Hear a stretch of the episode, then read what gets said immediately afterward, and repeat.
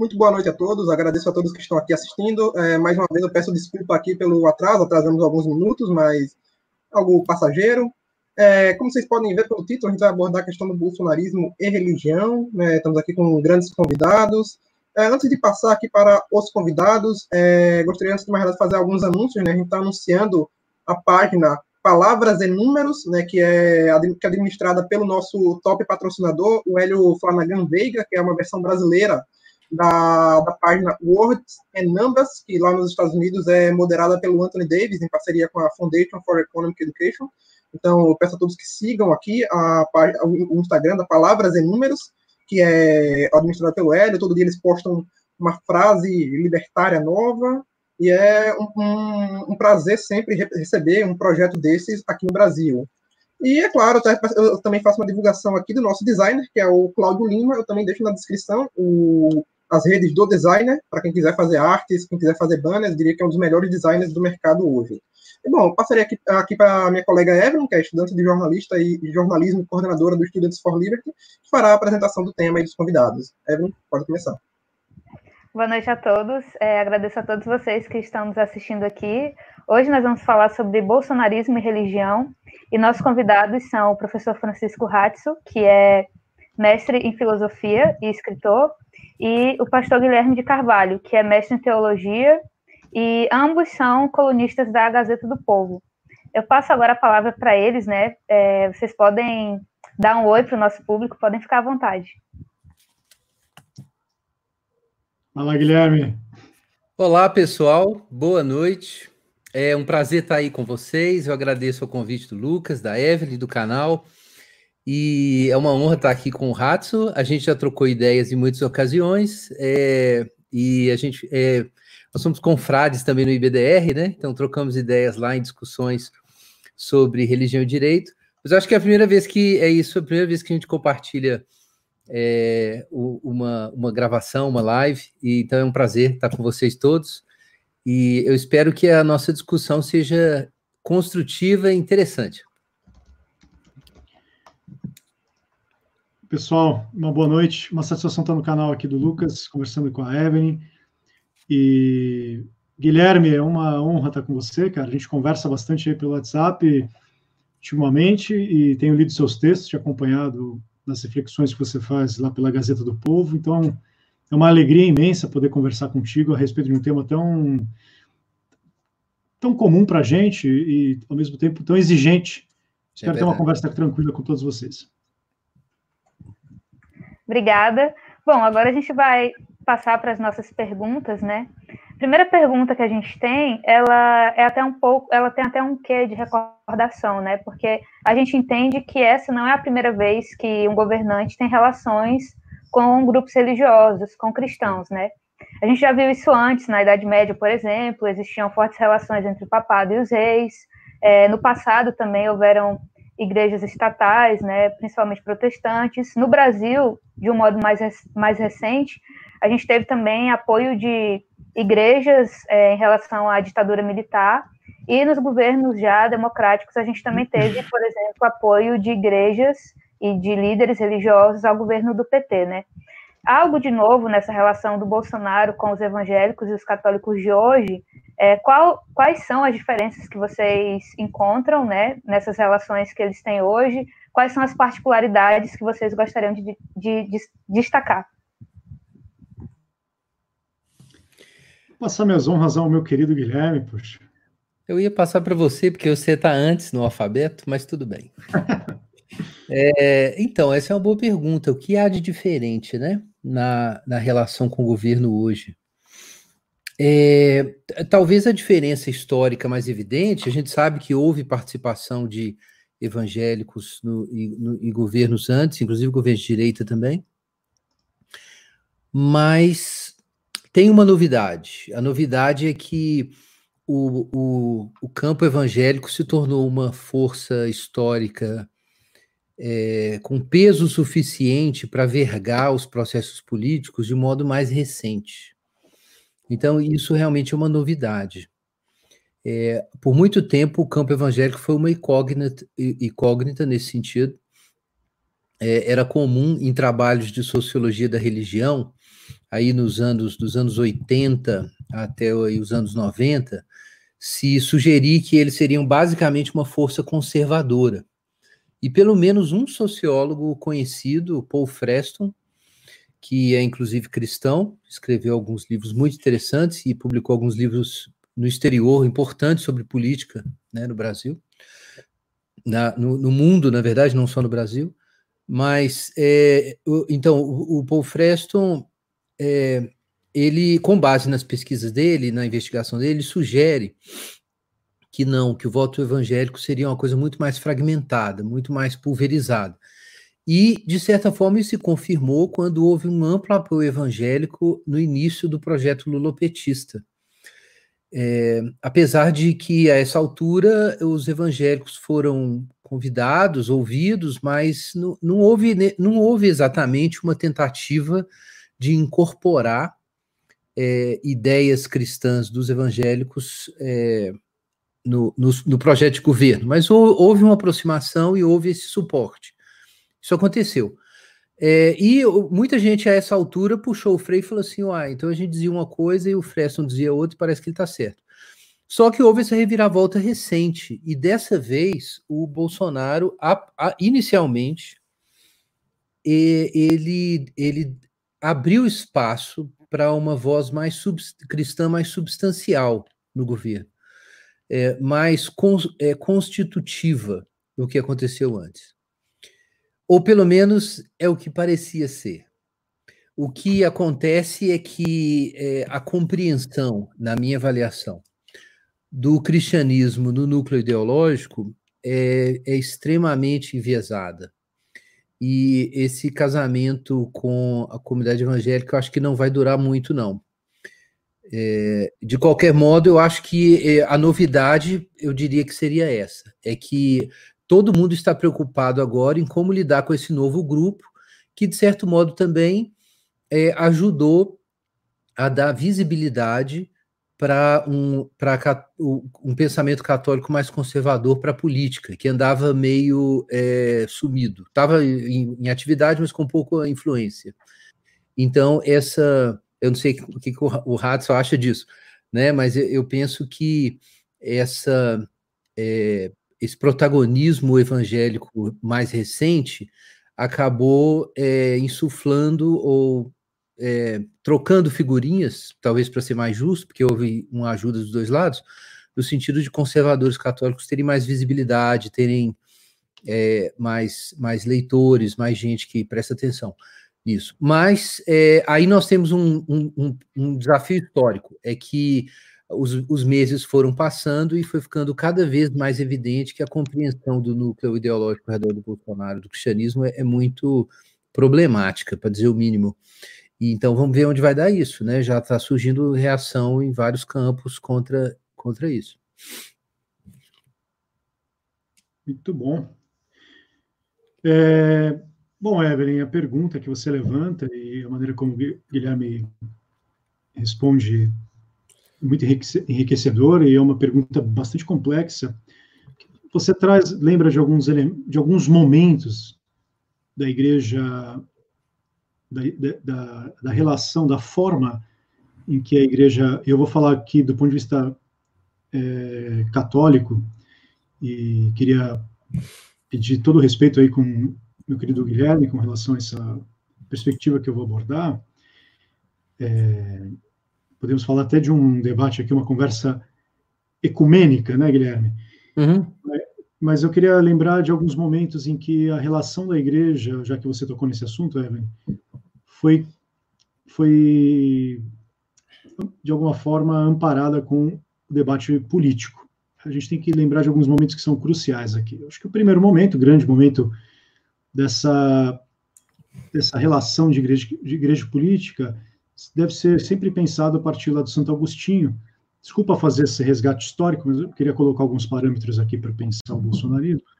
Claro. É, porque o, o Santo Agostinho é um filósofo que, de alguma forma, inventou a filosofia política, a filosofia da história, a filosofia política cristã, propriamente dita. Né? Você tem uma concepção de igreja, de Estado, já ali na obra do Santo Agostinho, muito robusta, Só que o Santo Agostinho, para lembrar, tem um caráter bastante pessimista com relação àquilo que é as coisas do homem, né? as coisas da, da cidade do homem, que é movido pelo desejo, pelo, pela, pelo amor próprio, pelo amor é. sui. É. Enquanto que a, que a cidade de Deus, né, que essa, essa composição, essa dualidade, cidade do homem e cidade de Deus, é, é, formada por um amor a Deus, né, por um desejo a Deus, quer dizer, por um, pelo amor é, que se volta para a cidade eterna. Então, a gente tem que lembrar que a relação da igreja com, com a política, ela nasce nessa constituição teológica e que vai trilhar toda a idade, a idade média, entra na modernidade também, mas com algumas mudanças profundas que eu quero tocar nelas daqui a pouco. Mas é bom lembrar que a, que a relação política da igreja com os monarcas é preciso traçar isso aqui como horizonte. É, a igreja sempre foi uma soberania celeste, quer dizer, sempre falou de um Estado que não é deste mundo, e sempre almejou indicar esse Estado. Ela tem, um, ela tem uma dimensão que é visível, mas ela apresenta, ela indica aquilo que é invisível. Portanto, ela indica uma natureza que é universal, enquanto que os estados sempre têm caráter determinado geograficamente e até é, culturalmente, e, de, do ponto de vista étnico, né? que depois vai dar no Estado-nação. Então, isso é algo muito importante para se pensar sobre do ponto de vista teológico. Depois, um segundo momento importante que eu queria destacar aqui, é, mais forte, de um recorte muito forte, é. Não, não queria dar uma, falar disso há tanto tempo, assim, ficar resgatando todo, todo esse tópico, mas a gente tem que lembrar que nós temos um Estado moderno que nasce a partir de Thomas Hobbes, que é uma resposta às guerras religiosas, e nós não poderemos nunca pensar a concepção hoje da, da igreja com a política sem a presença dessa ideia de Estado que nasce na modernidade. Porque quando a gente fala de relação da igreja com a política, na Idade Média, não se tem a concepção de Estado moderno. Não existe essa concepção de Estado. Claro. Então, teria que fazer um resgate aí sobre a natureza do Estado e tal. É, então, eu elencaria Santo Agostinho, Hobbes, mas também um terceiro momento, ah, e lembrando que Hobbes, só para registrar aqui, ele subverte toda essa ideia de um estado humano diante de um estado divino, porque ele dá completamente o peso da soberania nesse, nesse estado que será um, um Deus mortal para ele. Então, ele faz ali um, uma espécie de uma subversão da teologia política, mas é fundamental para entender o papel que a filosofia, que a teologia política terá na modernidade. É, eu daria um terceiro salto monumental aí, né, um outro terceiro momento importante, que é a formação e a resposta, a reação da igreja, e aqui igreja católica, pensando na ideia de universalidade da igreja católica, em termos de uma estrutura eclesiástica, né, pensando nesses, tem um papado, tem, tem Roma, se direciona a uma unidade. É, um terceiro momento que eu destacaria é a reação da igreja à modernidade. É aquilo que a igreja chama de modernidade, que dá ali no século XIX, mais ou menos no final do século XIX, com a reação da igreja ao liberalismo e a, a reação da igreja ao socialismo. Sobretudo na figura do Leão XIII e as suas encíclicas que fundamentarão aquilo que a igreja entenderá como a sua doutrina social, né? respondendo aí às demandas da modernidade, é. a questão social fazendo esse panorama histórico, a gente sabe que houve um momento dessa igreja moderna que responde às demandas do mundo moderno, chamado de Vaticano II. Estou destacando esse, esse, esse seria uma, uma culminação aí do terceiro momento.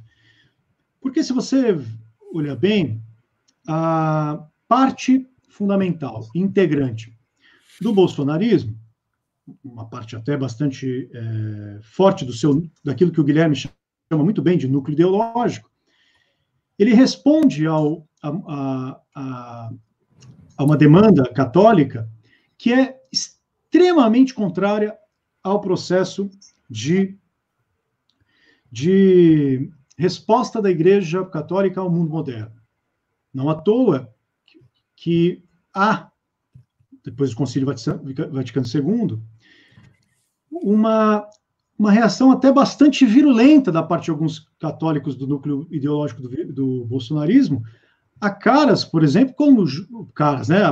Estou pensando, desculpa o termo, mas é, a figuras fundamentais da igreja no mundo, que é o Papa Francisco, a figuras que é, é, acho que o Francisco seria uma grande figura, assim, um Papa que você pega o núcleo ideológico do, do, do bolsonarismo atacando de forma violentamente, como se fosse um Papa comunista.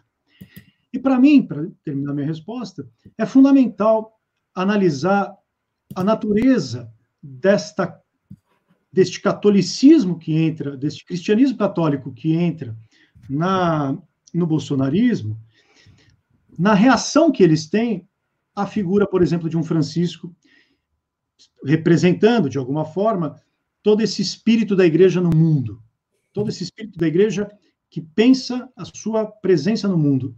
E a gente tem que lembrar que a Igreja Católica, nesse sentido, ela não se, é, se rebaixa, vamos dizer assim, não queria usar esse termo, mas não se curva a.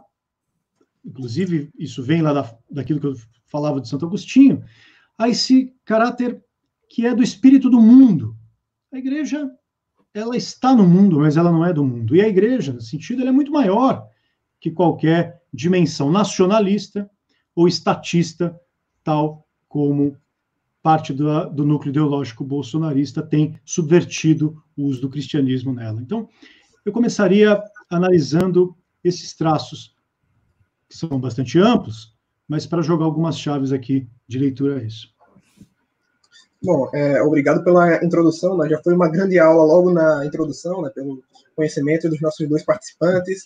É, bom, vocês fizeram uma, uma, boa pincelada, uma boa introdução. A gente vai passar agora para a questão do Brasil, né, que temos hoje aqui no Brasil. Né? A gente tem no Brasil aqui, por exemplo, a bancada evangélica, que é hoje uma das maiores né, do Congresso Federal, aumentou em mais de 100%, se a gente for comparar os resultados da eleição de 2014 com as eleições de 2018, e que ao longo dos anos foram né, responsáveis por número de debates importantes né, no Congresso, referentes à questão de gênero, aborto, é, criminalidade, né, como por exemplo o caso da redução do maioridade penal em 2015, mas ao mesmo tempo é também uma bancada que já teve diversos políticos investigados por corrupção, né, inclusive rendendo até mesmo é, artigo acadêmico sobre esse tema, além de serem uma das bases de sustentação do bolsonarismo hoje, talvez até mesmo a bancada que viabilizou ele politicamente quando ele ainda era um deputado de baixo clero.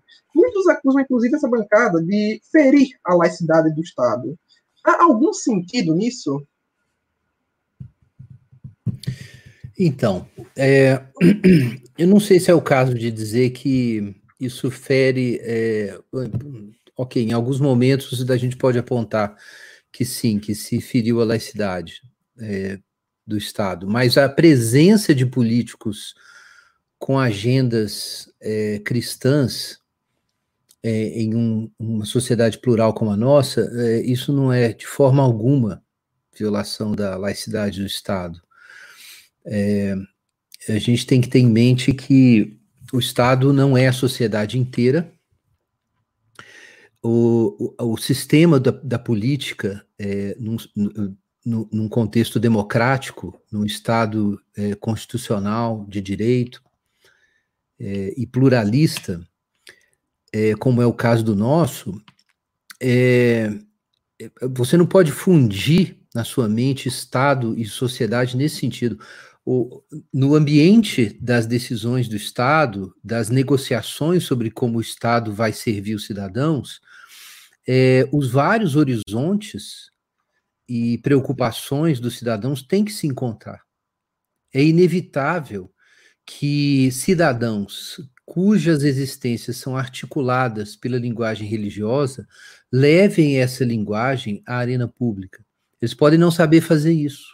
Então, um processo de cooperação pedagógica, tanto do ponto de vista da ordem do Estado, quanto do ponto de vista da formação dos membros das comunidades religiosas, é necessário. A construção de pontes é necessária para que a, o discurso religioso se faça compreender na arena pública e conheça as regras do jogo nessa arena pública para conseguir participar sem quebrar essas regras. Então, isso não é uma coisa simples, não é trivial, mas é absolutamente necessário. Então, é, é um ganho, eu tenho argumentado isso, seria um ganho para o, a vida política nacional se, compreendendo as regras do jogo de um Estado democrático, constitucional, é, de direito, conhecendo as regras do jogo, é, as várias comunidades religiosas articulem suas preocupações numa linguagem universal. Isso é pedagógico. Pro, pro, no longo prazo é necessário para o país. As comunidades precisam é, pensar sobre a, a plausibilidade é, do seu discurso, sobre a, é, a, a, comunicabilidade das suas, das suas ideias? Será que suas agendas interessam apenas a si mesmos ou interessam de algum modo para todo mundo? Existem pontos de convergência? Então a gente tem que ir para o lugar de falar, né? A gente tem que ir para o parlamento. E o fato é que é, o crescimento dos, desses grupos evangélicos acabou dando muito poder para é, as, as denominações, né? E agora, existe uma anomalia aí, como sempre há, né? Há um paralelo é, entre a influência deletéria de grupos econômicos em processos eleitorais no passado e a, e a manipulação do, de números né, no, no voto por líderes denominacionais. A questão é que isso é como o tem a questão da liberdade. O fato que as pessoas podem usar mal a liberdade a gente não pode suspender liberdades fundamentais. Então, a liberdade política não pode ser suspensa pelo fato de que existem manipuladores. Inclusive, a liberdade e o direito de trazer a sua linguagem seu horizonte moral e religioso para a esfera pública. Então, a gente, a gente tem que ir para a educação, não tem outro caminho para isso.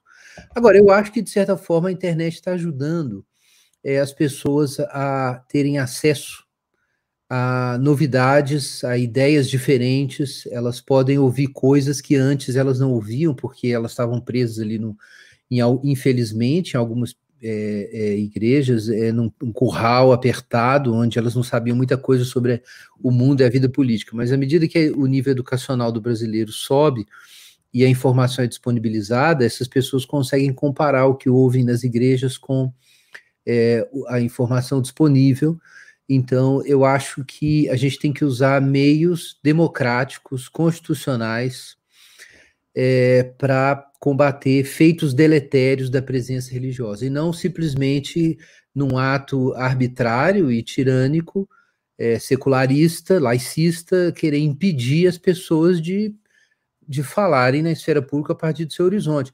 Então, é um Estado em que apenas uma linguagem secularista pode é, se mostrar no parlamento, na esfera pública, é um país que discrimina as pessoas que constroem seus sistemas de valores a partir da fé, porque elas não vão ter uma linguagem para se apresentar no parlamento.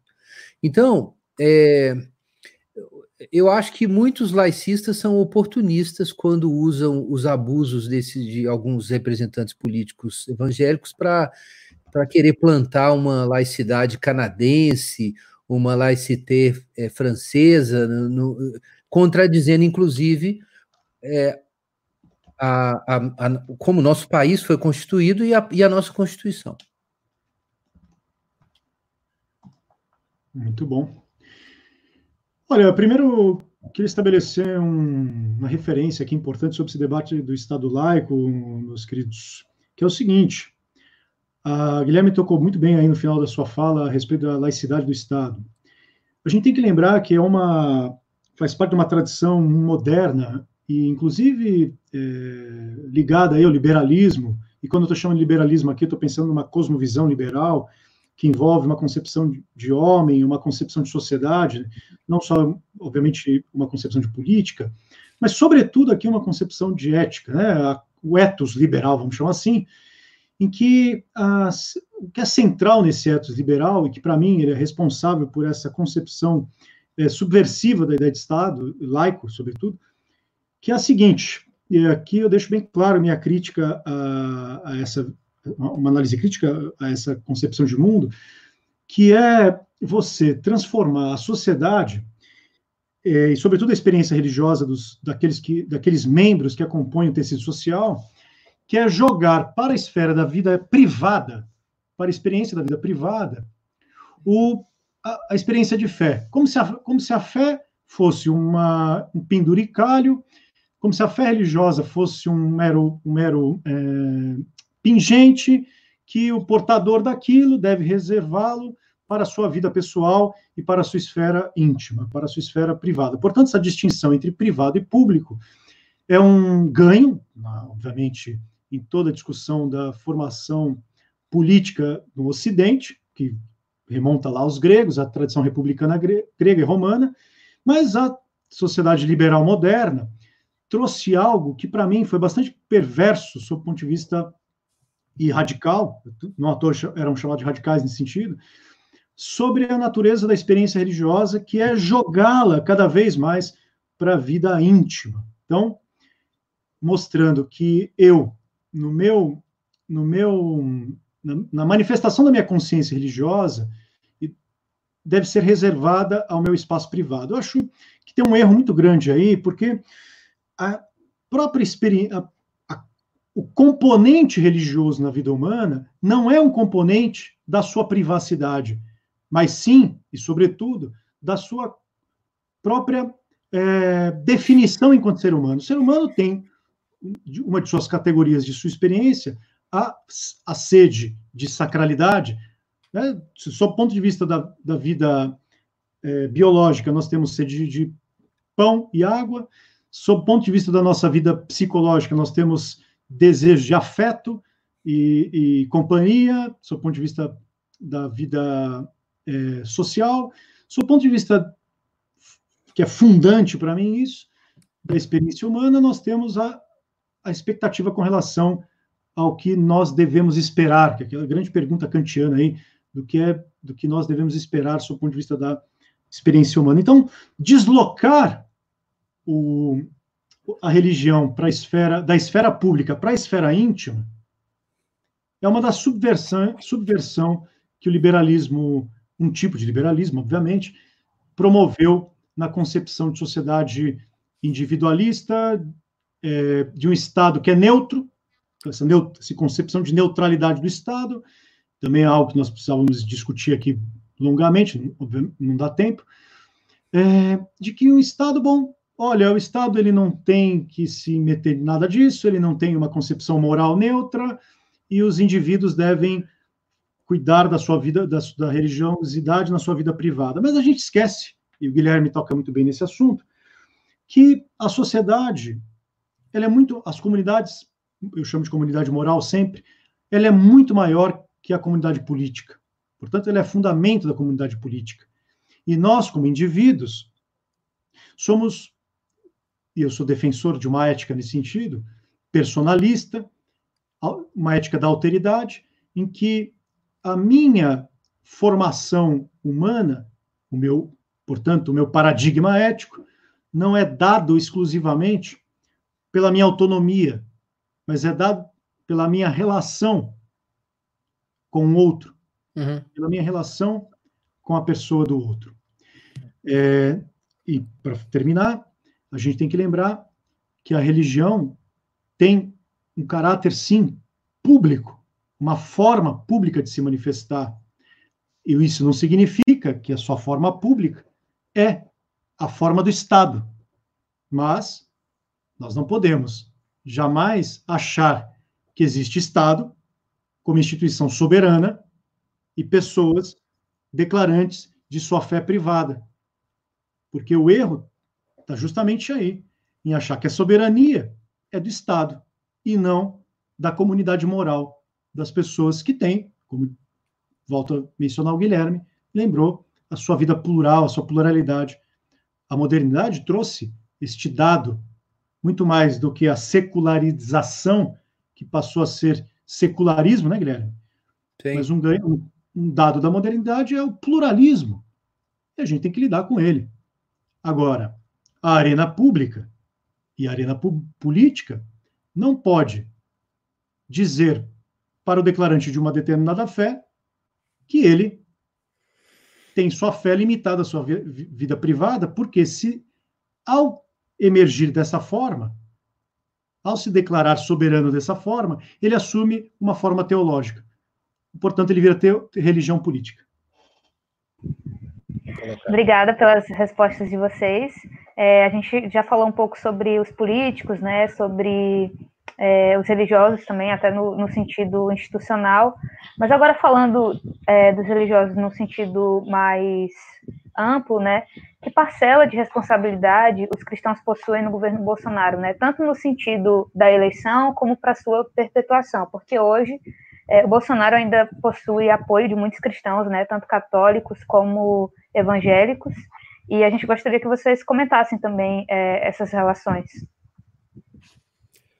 Então, é, a gente não entrou numa discussão aqui sobre o que, afinal de contas, seria o problema, né, com o governo é, Bolsonaro. É, de fato, existe uma, um apoio maior de cristãos, isso eu até mencionei alguns artigos aí na Gazeta, tem algumas pesquisas que saíram aí e mostraram que, mesmo com o início da pandemia, ainda tinha um apoio maior, né? De cristãos ao, ao Bolsonaro. É, eu acho que. Como é que eu posso falar isso? Eu, talvez eu vou usar uma metáfora aqui. Eu acho que o cristianismo brasileiro está gripado, sendo caridoso. sendo caridoso. Eu acho que a gente pegou um resfriado pegou uma gripe aí bruta. E eu, eu não penso que mesmo o cristianismo, tanto o cristianismo evangélico, ou os cristianismos evangélicos e, e católicos romanos, que eles sejam é, inerentemente incapazes de reconhecer quando um regime é, político é inadequado.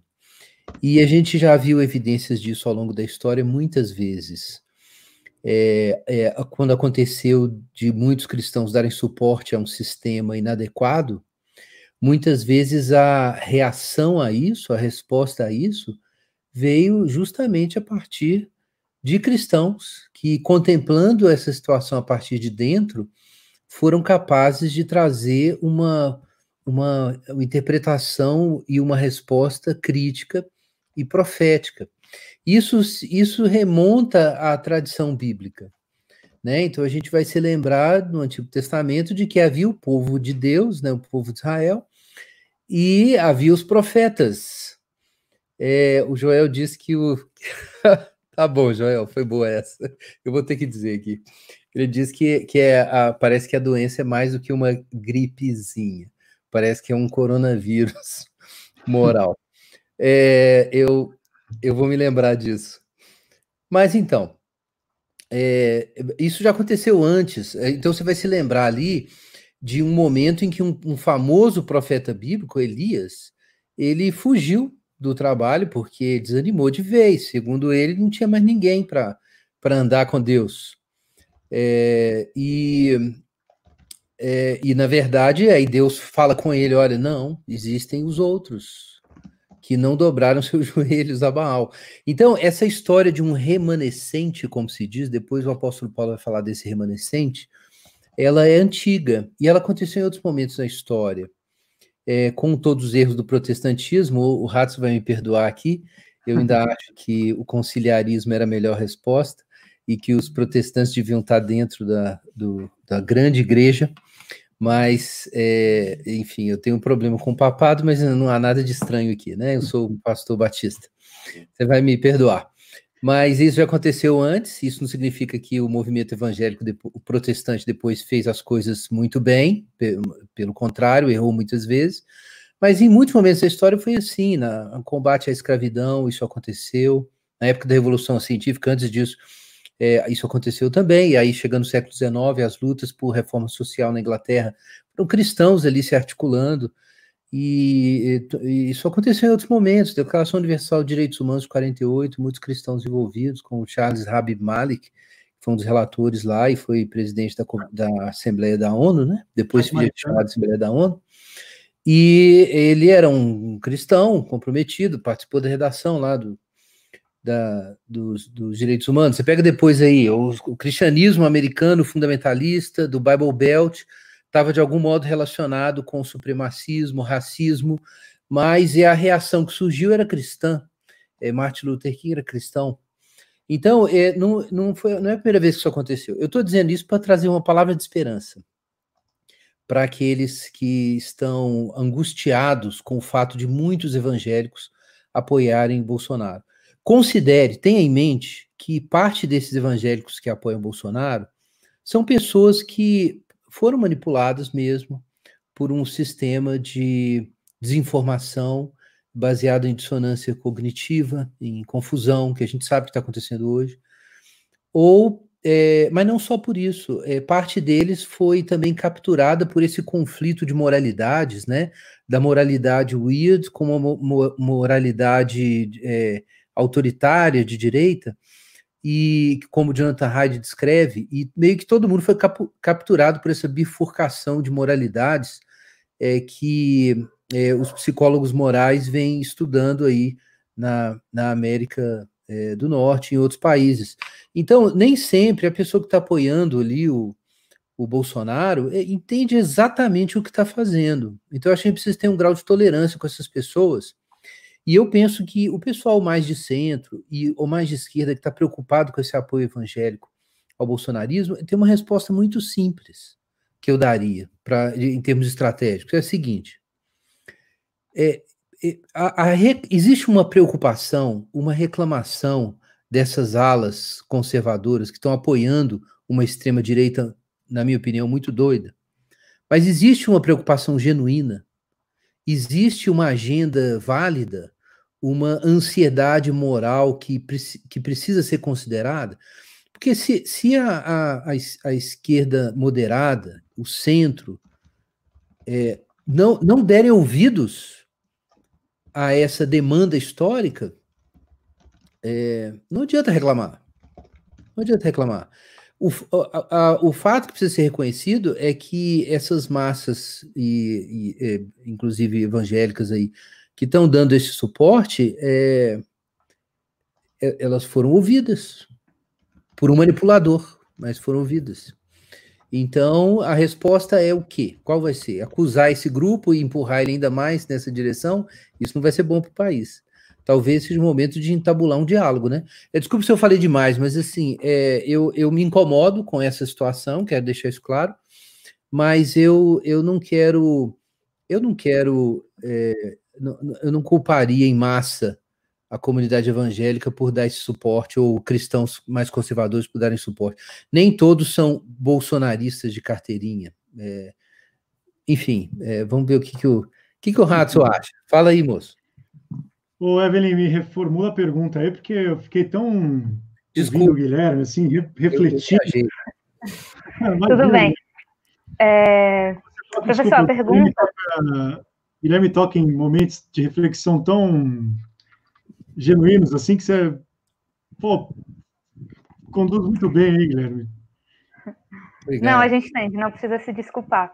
É, eu perguntei, né, que parcela de responsabilidade os cristãos possuem no governo Bolsonaro, tanto no sentido de eleição como no sentido de perpetuação, né, já que hoje o governo ainda possui apoio de cristãos. Essa pergunta realmente é complicada, né? Olha, responsabilidade sobre. Primeiro vamos perguntar assim, né? O que, que, afinal de contas, é o bolsonarismo? Que tipo de natureza? Isso é importante. O, o bolsonarismo tem, né, Guilherme? É, é, assim, julgar o bolsonarismo, muita gente, e muita gente, seja da esquerda, direita, enfim, não gosto, não quero estabelecer rótulos aqui, não. E, e, aqui a gente tem que distinguir uma coisa muito importante. É, uma coisa é uma ideologia difusa que compõe isso que nós chamamos de, de, de bolsonarismo. É difícil determinar essa ideologia. A segunda coisa é falar das pessoas que, de alguma forma, estão ligadas ao bolsonarismo. Inclusive, o próprio Bolsonaro. Assim, é, afinal de contas, o Bolsonaro é uma pessoa. É o presidente, mas é uma pessoa.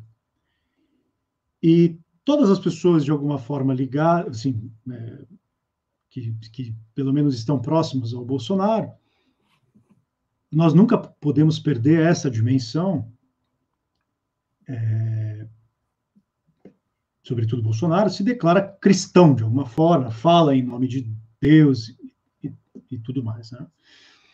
A gente, então, nesse sentido, tem que distinguir o caráter retórico dos, da, da expressão Deus, o caráter é, político da, de, dessa declaração de fé, daquilo que realmente é a prática de um cristão. Né? Exemplo, o que, que, se espera de um cristão, afinal de contas? É. E isso aqui, independente de se nós somos católicos ou não, é, reformados ou não, né, Guilherme?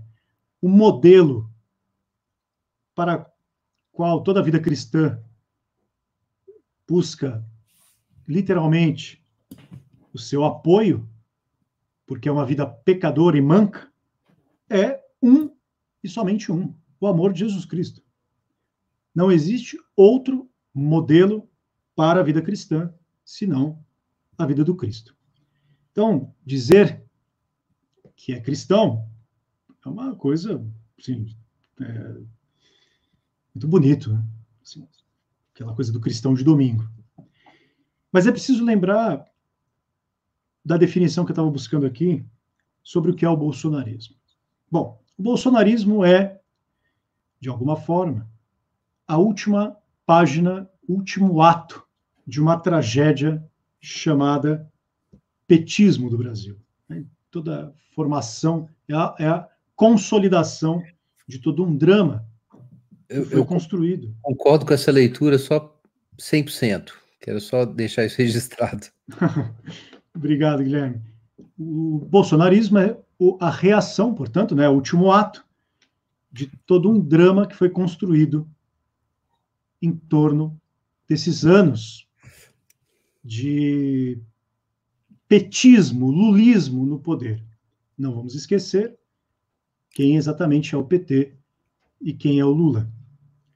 E eu não estou falando aqui de um político que cometeu crimes.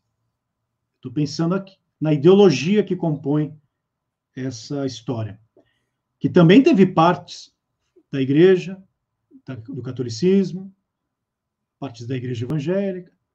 Então, assim, né, o lulismo é uma doutrina política, vamos chamar desse jeito, tão difusa quanto é o bolsonarismo. Porque você tem, vamos lá com algumas definições básicas aqui. Um movimento de base, portanto, um movimento de paixões que se mobilizam, ele é mobilizador em termos de paixões políticas.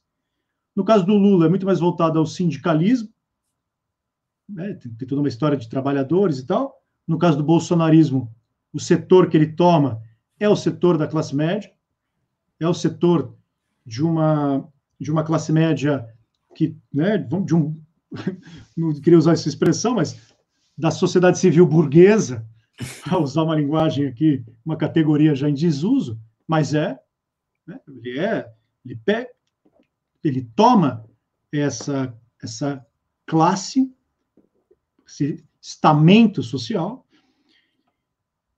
diante do, do que ele foi esmagado pela doutrina lulista, pela doutrina social lulista de, de, alguma, de alguma forma, ter uma concepção social muito ligada aos pobres, mas que estrangula é, uma classe média, de alguma forma. Né? É complicado fazer uma análise desse tipo agora, mas queria deixar bem claro que o esgotamento do lulismo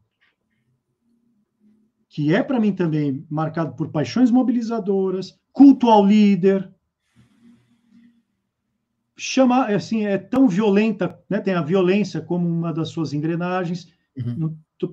embora o Lula no poder tenha tirado um pouco, né, se tornado Lulinha paz e amor, mas o petismo ele é tão violento e ele tem uma relação com seus adversários que é uma relação também de minimizar e rebaixar os seus aniversários como se fosse uma, uma fazer a política aqui, usando uma expressão muito cara à esquerda, fazer política como guerra de amigo e inimigo. Ora, todos esses componentes, você pode fazer uma leitura deles. No caso do Lula, do, do Lula nem tanto, mas no caso do, do Lula nem tanto, mas no caso do bolsonarismo, você pode fazer uma leitura mais de um novo componente para mim que é muito complexo, que é a, ideia de transcender a nação na figura de um líder encarnado que transcende a, a, a, né, dá o tom nacionalista aí para a coisa, uhum. coisa, coisa que não tem no, no, no, Lula, né? Porque o Lula ainda trabalha muito com a, com ideia dos trabalhadores, né? Com a ideia da, de uma sociedade civil voltada ao trabalho, etc., ao trabalhador, ao, ao pobre, ao oprimido e tal. Agora, o Bolsonaro não. O Bolsonaro, ele, ele eleva a experiência nacionalista a um caráter, e aqui vocês vão me perdoar, quem não, não, não gosta disso, mas tem sim traços de uma natureza fascista. Tem. Agora, não estou dizendo é, que o poder, né, o Bolsonaro no poder é fascista, mas você tem componentes você tem atributos, mobilização, essa mobilização, né, é, é, paixão mobilizadora, culto ao líder, uso da violência, começa no, linchamento, depois vai para agressão. Cara, não precisamos ficar elencando, ninguém precisa ficar aqui deter, né, ticando os atos de violência, né, para ver se é mesmo. E, e, por fim, no Bolsonaro, algo novo é o nacionalismo, é a transcendência do Estado nacionalista.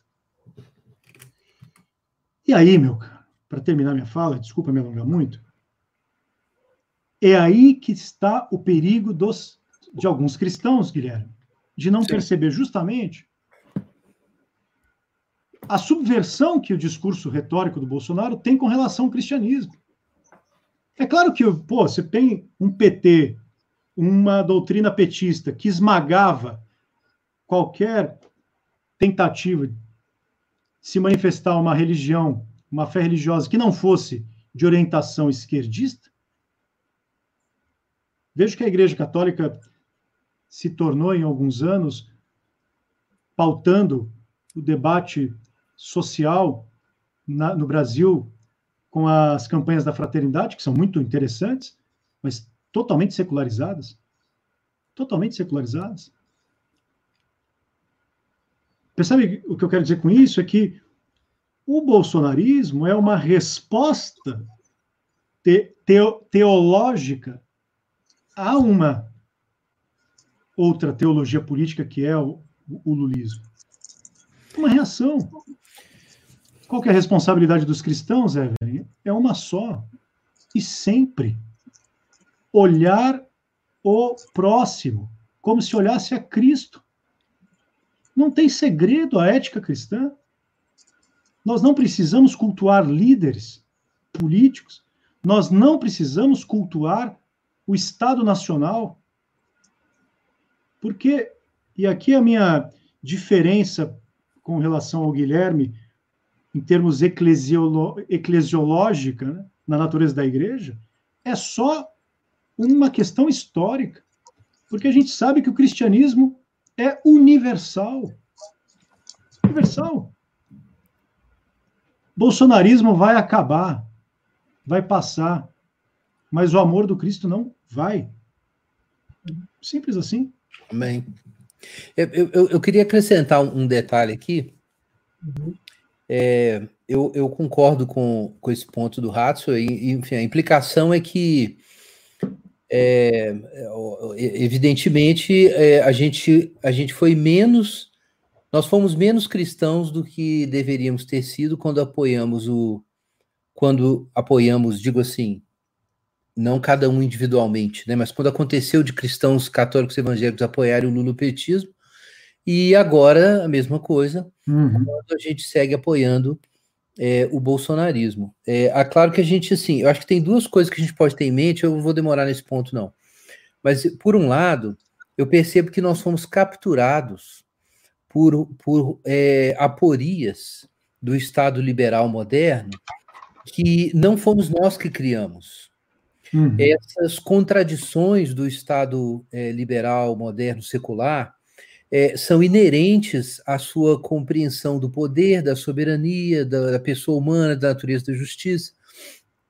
E é, a gente foi capturado por essa, esses, essas tentativas seculares de estabelecer um equivalente do reino de Deus é, na Terra. Então, eu acho que quando a gente é lulopetista ou quando a gente é bolsonarista, é, a gente está. É, é, isso é diferente de dar um voto aqui ou ali. A gente está sendo menos cristão do que a gente deveria ser. Eu acho que é importante ter isso claro. É, se você é, o Chesterton falava isso, Chesterton, né, que é, se você não crê é, em Deus, é, a probabilidade de você acreditar em qualquer coisa é alta.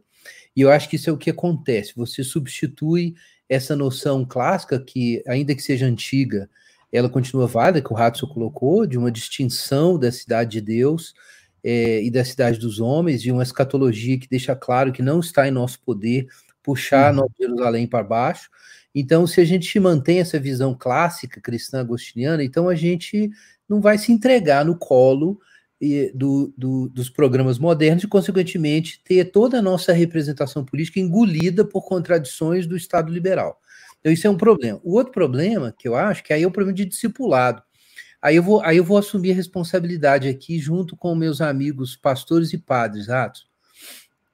É, uhum a, a, gente precisa ter uma doutrina da uma doutrina social. O catolicismo romano tem a doutrina social, mas eu conversando com muitos amigos católicos romanos, inclusive em BH, eu descobri que quase ninguém sabe que doutrina social é essa. Poucos católicos romanos sabem sobre sobre Rerum Novarum, sobre quadragésimos anos, sobre centésimos anos, e, e, e no caso dos protestantes, ah, existe reflexão e doutrina social, no caso do neocalvinismo, por exemplo, mas ela é muito pouco conhecida. E a fé se restringe muitas vezes à, à experiência pessoal de piedade, à experiência religiosa individual. Então, o ferramental para olhar a sociedade a partir de uma visão que não seja da vontade de poder, né, mais agápica, não está presente, não tem ética social. Então, naturalmente, a gente é doutrinado por programas desculpa a expressão aí com os amigos que não forem cristãos, pagãos, né? E, e eu acho que é o que está acontecendo. Então, é, eu acho que os pastores e padres têm responsabilidade nessa parte. Bom, é, vamos passar aqui para a próxima pergunta. É só antes de mais nada, Ratsu, manda um abraço para Antônio Paneghini, que foi seu aluno do 790 aqui. Ô, oh, meu querido Antônio, um abraço. Claro que eu lembro dele. Passar aqui. Bom, é, com tudo isso que a gente falou, né, como o Rato bem é, pontuou, né, essa teologia bolsonarista acabou surgindo como em resposta né, teologia petista. Então, a primeira coisa que a gente pode pensar é, então, de fato, podemos afirmar que existe uma idolatria ao Bolsonaro entre os cristãos brasileiros? O bolsonarismo, ele de alguma forma aparelhou as igrejas brasileiras, tanto, tanto católicas quanto evangélicas, e o principal, seria esse bolsonarismo cristão? Até para fazer um complemento à pergunta anterior. Então, boa. É, eu não vou demorar. Eu acho que sim. Eu acho que existem manifestações idolátricas aí. Veja só, eu acho que você tem uma posição política, é, você admitir os limites da política e é, votar numa certa direção, votar em alguém, preferir um candidato, isso não é idolatria per se. Você defender um candidato e achar que ele é melhor que outro também não é idolatria é, isso é uma coisa muito sutil, assim. Como é que a gente percebe quando há idolatria? Por um lado, eu vejo assim, quando é, as paixões associadas com aquele, aquela referência temporal que está sendo cultuada começam a te levar a sacrificar e destruir a criação de Deus. Então, os idólatras no Antigo Testamento, a gente vê essa denúncia nos profetas, ofereciam seus filhos para serem queimados em culto, em honra aos deuses. Então, esse tipo de insegurança, pavor e paixão desmesurada que se dispõe a sacrificar os outros é um mau sinal. Isso pode ser um sinal. Então, eu vejo quando as pessoas começam a sacrificar suas relações familiares, sacrificar suas amizades, sacrificar a igreja e é, o, os púlpitos e as atividades de, doutrinais começam a ser distorcidos por conta dessas paixões políticas. Então aí a gente acho que pode falar de idolatria, né? É, então eu, eu, eu me preocupo muito com o lado do patos aí né, com o, o, tipo de relação que você tem com um candidato que você escolhe. Agora, é claro que idolatria não é só, só patos, ela envolve ideias também. E eu penso que em qualquer momento em que é, você coloca suas esperanças e seu, seus anseios é, com que tem a ver com o reino de Deus, né? em cima de uma ideologia particular, de um programa político, de um candidato, e você começa a justificar isso. Então, essa idolatria, que pode ser é um feeling no primeiro momento, um patos ali, ela pode, pode virar uma doutrina, né? Pode realmente virar uma doutrina. Então, assim, eu acho que essas duas coisas, em graus diferentes, estão acontecendo por aí. A gente tem sinais suficientes.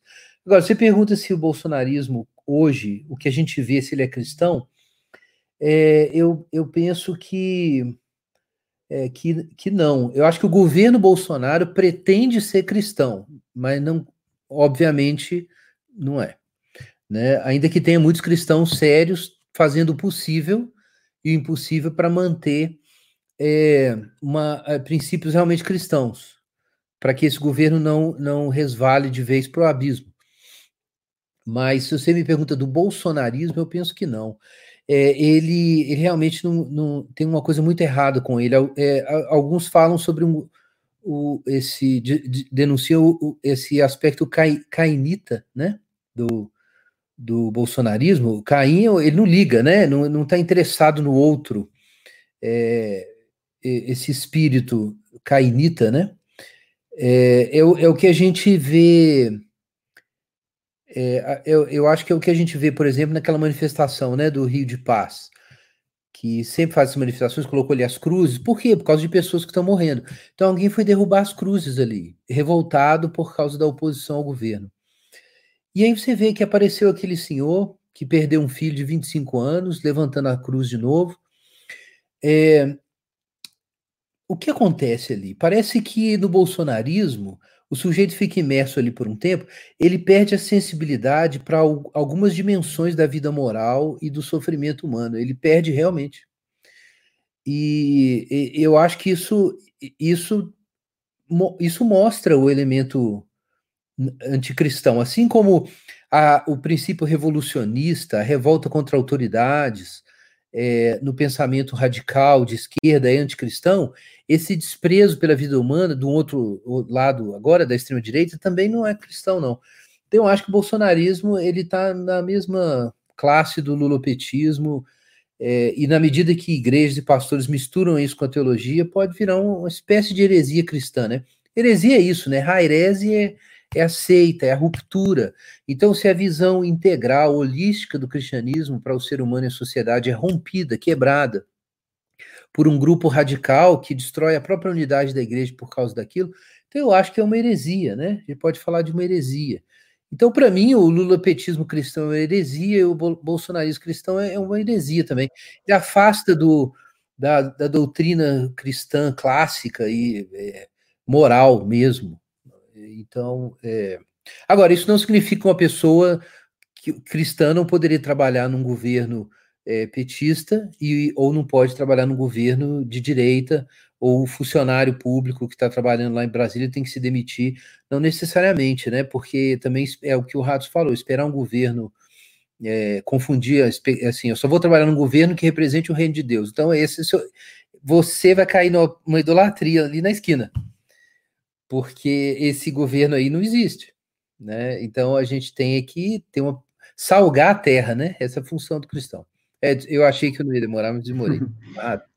Olha, existe uma figura que nós não podemos esquecer que compõe o caráter espiritual e revolucionário desse bolsonarismo, que é a presença que eu sempre que eu me equivoquei quando eu pensei no Bolsonaro em determinados momentos, sobretudo ali no final de 2018, mas equivoquei por, por, por mero deslize intelectual, que é a figura do olavismo. No, meu cachorro tá falou disso aqui, meu amigo, já fica assim. É, que é justamente uma figura chamada Olavo de Carvalho dentro da composição espiritual do bolsonarismo.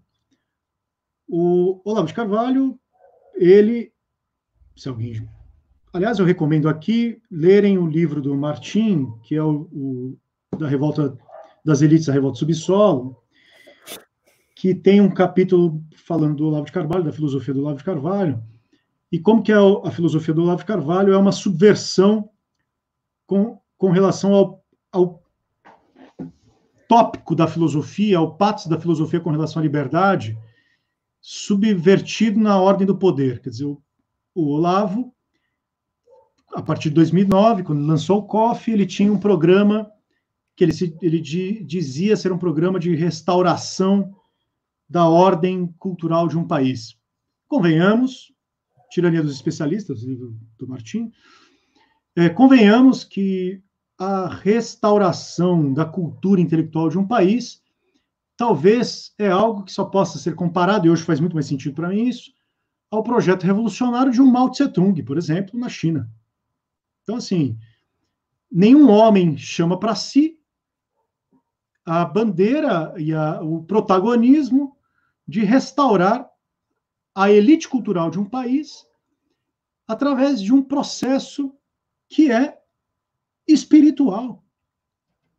Para quem já acompanhou ou já viu algumas aulas do COF, existe ali um, um trabalho, eu já vi, perdi muitos amigos em relação a isso, Existe um trabalho ali que é de você passar por uma experiência de se entregar completamente hum. a, uma, a um programa que leva ou faz com que você tome consciência de um estado de decadência seu, de, de um estado de decadência da sua natureza cultural, psíquica, para entender que a única doutrina que te tira desse estado de experiência de decadência é a doutrina ou o ensinamento doutrinário do Olavo de Carvalho de sua filosofia. Que, segundo ele, pouca gente conhece, pouca gente consegue representá-la, e aí que está uma responsabilidade muito grande, porque a gente nota claramente, Evelyn, Lucas e Guilherme, que essa doutrina espiritual do, do, do, do de Carvalho, ela entra no bolsonarismo justamente naqueles ministérios, vamos chamar assim, ou pelo menos aqueles núcleo ideológico, como você sempre gosta de chamar, que é mais sensível a um processo de ser revolucionário permanentemente. Uhum. Uhum. Primeiro, escola sem partido, que é uma verdadeira aberração esse negócio aí, que depois até o Olavo Carvalho criticou o Miguel, o Miguel Najib, justamente porque certamente o Miguel Najib estava se saindo. É, o Olavo não gosta disso, né? não gosta de ninguém que sobressaia a fama dele. Né? Então, como Miguel começou a sobressair, ele atacou o Escola Sem Partido. Mas se você pegar a história do Escola Sem Partido, é de uma intimidade, de um namoro super, bastante olavista. E qual que é a, a, a, o rótulo dessa escola? Cara, é atacar professor esquerdista em sala de aula. Segundo, o, tentativa, pensando no Ministério da Educação aqui, o desprezo que esses caras têm. Gente, eu estou falando de desprezo e ódio a toda a faculdade de humanas, que tem dois polos aí. Um que só tem esquerdista. É. O segundo é que filosofias não presta exceto uma. Exceto uma. E a gente não pode esquecer aqui de mencionar que uma parte absolutamente significativa de um movimento conservador liberal aderiu ao chamado Brasil Paralelo, que é a estética, para mim, profunda do que significa o olavismo dentro do bolsonarismo. É só assistir às aulas, do, dos vídeos do Brasil Paralelo. Bom, a gente está falando de, do problema do cristão aqui, né? É óbvio que é difícil julgar a catolicidade e a cristandade, cada um, ser humano, cada um tem a sua consciência para com Deus, é problema deles. Mas em termos de manifestação ideológica, para estes caras, para estes caras, a esquerda corrompeu todas as estruturas culturais, todas, absolutamente. Portanto, criaram um, um tipo de combate, de restauração, de promessa, que é expurgar esse adversário desses, dessas instituições, porque, de alguma forma, tem essa fantasia quixotesca de que todos são comunistas. Todos são comunistas. Cara, isso é um, de um delírio. E aqui o Guilherme falou muito bem a respeito do, do, da questão do postulado cristão. É, a gente precisa ter, tomar, tomar muito cuidado com esse patos. E eu escrevi um livro sobre chamado é, A Imaginação Totalitária, quando o Guilherme falava me lembrava dos últimos capítulos do meu livro, que é justamente a você depositar suas esperanças, suas Exato. esperanças mais genuínas, ou no culto de um restaurador filosófico da cultura tal como Olavo de Carvalho, ou no Estado através do seu poder soberano de um político que agora tem pode falar em derrubar o Congresso, falar em derrubar o, o, o, Supremo Tribunal, tudo isso é retórica, né? A gente sabe que tudo isso é retórica. Então, a gente tem que tomar muitíssimo cuidado, porque, primeiro, a sociedade civil é muito mais complexa e plural do que isso. Segundo, a resposta do cristão continua aqui defendendo, é a única resposta, para mim, possível para esse estado de coisas, na medida em que eu jamais aceito reduzir o meu adversário a uma coisa que será expurgada. O meu adversário no mundo é o Cristo, que precisa ser olhado como pessoa, na sua integridade última. Ficar xingando os outros na internet, dando apelidinhos, Cara, aqui a esquerda, vamos ser sinceros, tem toda a razão, porque esses caras são altamente misóginos, é verdade. homofóbicos. Verdade. Vamos ser sinceros com, com relação a isso. É. Fazem piadinha de gorda e de gordo, de, querendo destruir a reputação dessas pessoas. Cara, que cristianismo é esse, velho? Fala para. Vamos ser honestos. Ah, se aparecer o, o, o, diabo no deserto e oferecer poder, glória e, e comida, aceita na hora, meu. É. Desculpa. Cara, é, é, realmente eu só quero reforçar esse ponto. É, enquanto eu estava lá no, no, no Ministério, nos Direitos Humanos, uma das coisas mais difíceis de engolir durante todo esse período enquanto se tentava promover uma, uma agenda realmente social e do bem comum, era o crescimento, ao invés de ver um arrefecimento, dessa violência que você descreveu aí. E eu tenho que dar uma palmatória num ponto. É, o, o petismo era bastante bruto. É, quando meu pai ganhou, muitos anos atrás, a medalha da Inconfidência, eu fiquei, eu lembro disso muito claramente, apesar de eu ter virado um petista depois. Mas eu lembro da bagunça que eles faziam é, enquanto a gente entrava na cidade de Ouro Preto.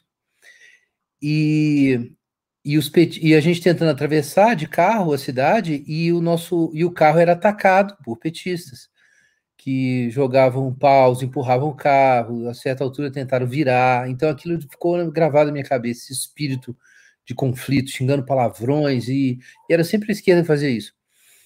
Mas com o Lula, ele foi amanhã, né? Então, assim, o que muita gente não, não, não sabia o que esperar quando começou o governo, e eu fiz uma aposta com muitos outros. será que com as demandas das realidades políticas é, esse governo vai puxar o freio como o Lula fez? Não dava para saber antes. É, já ficou claro que não. E isso foi muito difícil de, de, aguentar. Eu acho que a essa altura do campeonato, que especialmente líderes cristãos, eu diria para os meus colegas pastores aí, é, querer defender o, o, o, o ethos cristão do, da presidência a essa altura é, um, é negacionismo, é, é enfiar é. a cabeça na areia e negar a realidade, porque isso é absolutamente contrário a uma postura cristã, absolutamente. E, o, e os nossos jovens nas nossas igrejas, vendo isso, é, eles vão duvidar do nosso cristianismo. Eu acho que os pastores têm que abrir o olho aí. E tem uma coisa, Guilherme, desculpa só Sim, mencionar diga. algo. É, a gente tem que tomar cuidado quando a gente fala de etos cristão. A gente não pode entender caridade com docilidade, no sentido de ser dócil, quietista, né? no sentido de ser alguém é, é, que se. Mas eu respeito, né, Rafa? É, exato, né? É outra exato. coisa. Porque é né? o cara confunde coragem com grosseria. Confunde caridade com quietismo, aquele, aquela docilidade. Não é nada disso. Muito pelo contrário, as, vi, as virtudes que o cristão professa em seu ethos e encarna em seu ethos de, do dia a dia, eles não têm nada a ver com essa transformação de uma caricatura que tentam criar na retórica da sofisticação e prudência, que agora essa é a, também é. a outra. É. Você, você é, evocar e praticar caridade não significa que você está sendo submisso. Muito pelo contrário. Eu, eu, eu posso ler a Bíblia? Muito bom. Aqui, vocês deviam saber quem você estava chamando. Chamar um pastor, pô, e não. De, deixa, deixa, de, deixa eu ler a Bíblia aqui. Olha só. Fica à vontade. Quem entre vós é sábio e tem conhecimento, mostre as obras pelo procedimento em humildade de sabedoria. Mas não vos orgulheis nem mentais contra a verdade, com inveja amarga e sentimento faccioso, que é exatamente essa polarização de tudo, brigar o tempo inteiro. Essa sabedoria não vem do alto, mas é terrena, animal e demoníaca, porque onde existe inveja amarga e sentimento faccioso, aí a confusão e todo tipo de práticas nocivas, que é uma definição desse governo. Agora, a sabedoria do, que vem do alto é como? Veja só: pura, pacífica, moderada, tratável, cheia de misericórdia e bons frutos, imparcial, sem hipocrisia, e o fruto da justiça se semeia em paz por pessoas que promovem a paz. Então isso é muito claro. Assim, o, o fim da picada são cristãos, cristãos católicos e evangélicos, quero chamar eles aí, pastores, zombando do respeito, da gentileza, da moderação, do trato com pessoas que têm posições políticas diferentes. Como um pastor evangélico pode ter a cara de pau de querer justificar esse tipo de comportamento da extrema direita hoje e pregar a Bíblia depois do domingo? Não dá. Então, assim, você pode ter voltado no Bolsonaro, mas tem que defender as coisas erradas que o cara faz e o núcleo ideológico. Pelo amor de Deus, gente. Não. Isso é, é Tiago. A gente... Amém. Eu acho que depois dessa live o Lucas vai virar cristão, hein? É, olha só. E passar para a próxima pergunta só rapidinho aqui. É, o, Hélio, o Hélio Veiga mandou aqui o superchat de 5 reais, só para reforçar, para seguirem, né? Palavras e números lá no Instagram, tá aqui na descrição. Pode falar. É, então, a gente está cortando algumas perguntas, né? Porque a gente prometeu para vocês que não, não iríamos demorar tanto. Mas a gente tem uma pergunta que a gente queria fazer para o professor Guilherme, e aí, se o professor Francisco quiser comentar também, que é sobre o Ministério da Mulher, da Família e dos Direitos Humanos, né? Hum. Para quem não conhece o trabalho do professor Guilherme, ele já trabalhou nesse ministério, e esse ministério é acusado, principalmente pela oposição, né, de promover um aparelhamento religioso da sociedade. Um dos exemplos em que a oposição usou isso para fazer essa acusação foi no caso em que a ministra Damares ela propôs abstinência sexual aos adolescentes como uma medida para não engravidar. E a gente queria saber de vocês, né, e especialmente do professor Guilherme, que estava lá dentro, sabe mais como que funciona o ministério, se essa crítica ela possui algum fundamento, se ela condiz com a realidade em algum sentido, é, se a ministra Damares ela ameaça a laicidade do Estado brasileiro, é, como que vocês enxergam isso? E aí, quando eu falo a ministra, né, e o ministério é, pode incluir também o governo, né, já que o ministério representa o governo inevitavelmente. Boa pergunta. É uma pergunta difícil de responder. Não é fácil de responder rápido. Vocês capricharam, né? Então, é, é, vamos lá. Eu, eu penso assim, eu não penso que está havendo um, um aparelhamento é, que seria um aparelhamento é, religioso. Isso é uma história muito longa, muito longa. Mas eu, eu na minha opinião, é, existe uma o que eu chamo de ideologia do, dos direitos humanos. Eu não sou a única pessoa que está dizendo isso. É, o que aconteceu é que uma interpretação liberal, nós estamos num canal assim que tem interesses é, pelo liberalismo, eu preciso dizer isso, uma interpretação liberal progressista ou terapêutica dos direitos humanos é, foi tomou conta do sistema internacional dos direitos humanos, eliminando concorrentes de matriz religiosa ou elementos conservadores e se impôs como a consciência moral da humanidade.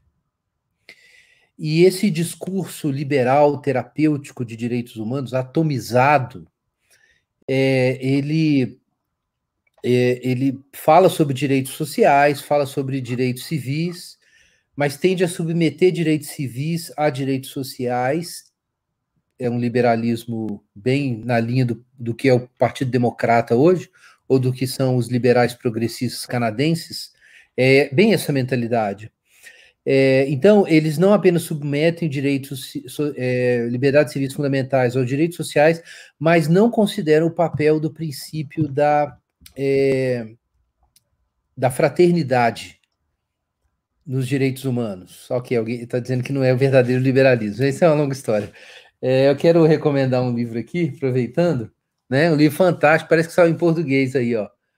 É, Nossa, Why Liberalism Failed. Tô com ele aqui. Patrick, Patrick, mostra, depois você mostra ele aí, Rato. Aliás, esse livro é realmente uma pancada, viu? É uma pancada, é um livraço. E ele bebe muito da sociologia clássica da crise da comunidade, eu tenho que mostrar aqui, de, de Robert Nisbet crucial conhecer o trabalho de Robert Nisbet para interpretar a origem da polarização, da crise e alienação da sociedade que leva a processos autoritários e tal. Então, enfim, essa sociologia do autoritarismo precisa ser recuperada. O povo fica aí falando de fascismo, mas eu acho que a capacidade explanatória dos modelos que estão sendo usados é muito ruim. É, é esses dias, eu acho que foi anteontem, que saiu o, uma súmula por um jornalista, acho que da Folha, sobre uma discussão a respeito do fascismo no Brasil, é, que foi feita na, na. Acho que foi na USP, não é, Rato? Talvez você acompanhou isso aí. É, mas teve uma conferência discutindo esse problema no Brasil, uhum. e eu, eu, eu, diria o seguinte: ferramentas de análise não tão boas. Eu acho que precisava levar em consideração a crítica ao liberalismo contemporânea e psicologia moral contemporânea para entender o que está acontecendo, senão a gente enfim, mas é, é, um adendo aí, tema para discussão posterior. Mas eu estava falando da ideologia dos direitos humanos. O que, que falta? Então, artigo 1, Declaração Universal de Direitos Humanos de 1948. Todos os seres humanos nascem livres e iguais em dignidade e direitos, e tendo razão, têm razão e consciência, e, consequentemente, o dever de agir uns para com os outros em espírito de fraternidade. Claro, né? Temas de Revolução Francesa aí, vocês conhecem, fraternidade, liberdade, igualdade, e um tema cristão personalista, é, eu acho que vale mencionar isso, o Ratos vai gostar, dignidade, uhum. né? dignidade humana, que não, não, se sabe de onde vem, mas para os cristãos é a Imago Dei. Mas onde eu quero chegar? O princípio da fraternidade, que tem a ver com a realidade empírica das relações sociais, o tecido social, ele é ignorado tanto pelo pessoal que afirma liberdades fundamentais hoje, quanto o pessoal que enfatiza direitos sociais. O tecido social não é considerado. E considerar o tecido social é considerar as micro-relações nas quais nós nos vemos como pessoas em relação eu-tu, e que é de onde nascem as demandas morais. É, Royal Kuiper escreveu um livro muito interessante, a gente trouxe um senador holandês, ele levamos ele no Ministério de Direitos Humanos no ano passado, quando eu estava lá, escreveu um livro intitulado Capital Moral, está disponível aí uhum. na internet, editora Monergismo que traduziu. E nesse livro ele fala sobre como o capital moral, que é necessário para a sociedade funcionar, para haver simbiose, ele nasce dessas micro-relações. E, e essas micro-relações, elas não podem ser guiadas por um princípio de, de autorrealização emocional. Elas têm que ser guiadas por um princípio de compromisso, um princípio de sacrifício, um princípio de pacto no lugar de um princípio de contrato arbitrário. E isso tem a ver com o quê? Tem a ver com igreja, tem a ver com vizinhança, tem a ver com pertencimento, tem a ver com família. Então, quando a gente levanta essas agendas, e levantava no Direitos Humanos, pelo menos era meu programa quando eu estava lá como diretor de educação. Não é simplesmente para é, fazer o cristianismo ganhar espaço. É porque na, nosso, no nosso diagnóstico, no nosso diagnóstico, o Estado liberal moderno é míope. Ele é incapaz de perceber que, ao desprezar essas micro-relações e a própria religião e a moralidade do povo, isso é uma preocupação conservadora, sim, ele destrói as suas condições sociais de sustentação. A gente trouxe aí teoria de capital social também, Robert Putnam, para essa discussão lá no Ministério. Então, assim, tinha uma rácio para isso, tá? Tinha uma explicação por que tinha elementos conservadores, tem elementos conservadores na agenda dos direitos humanos. Agora, se você me perguntar assim, peraí, mas a presidência, o núcleo ideológico do governo entende isso que você está falando? Então, eu vou dar a minha opinião. Não. Eu estava lá dentro tentando vender o peixe mas é, como a presidência surtou quando a pandemia chegou, eu acho que ficou inviável é, tocar esse projeto. Mas muita gente que está lá hoje no governo entende isso. Então, eu não acho que levantar, por exemplo, a agenda de é, contenção sexual e de cuidado da família, que isso é uma agenda cristã, eu acho uma ignorância gigantesca sobre, sobre as aporias do, do liberalismo, é, tanto político quanto moral contemporâneo, e eu confesso que eu tenho uma preguiça horrorosa quando o pessoal desce a discussão para esse nível, sabe? E, mas é, é, é uma ignorância, é, não é só isso. Agora, é claro que isso tem um apelo para os cristãos, né? Ah, eu vou citar um outro livro aqui que eu acho que vale a pena conhecer, a Mary Eberstadt, que é uma autora sensacional, é, inclusive, eu estava com um livro dela aqui há pouco, mas não sei onde eu pus. A Mary Eberstadt, tá aqui. É, escreveu um livro muito importante, How the, the West Really Lost God. Vocês estão enxergando aí, ó. Livraço, da, é a teoria de secularização dela.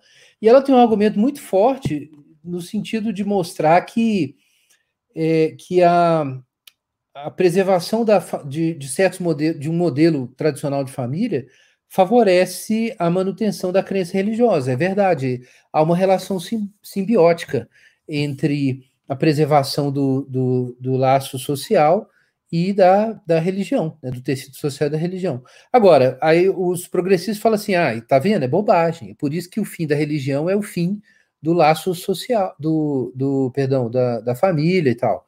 E deixa morrer.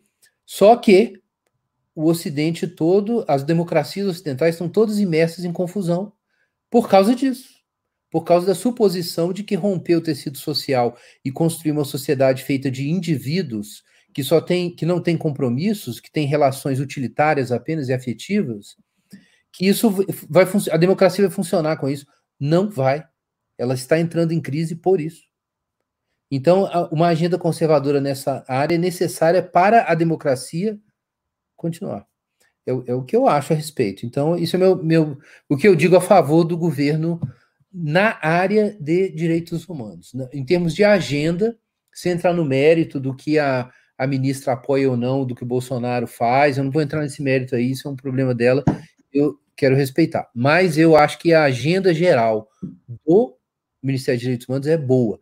Eu só acho que é um ministério com uma equipe fantástica, num momento histórico e no governo errado. É como eu vejo hoje. Boa, Guilherme.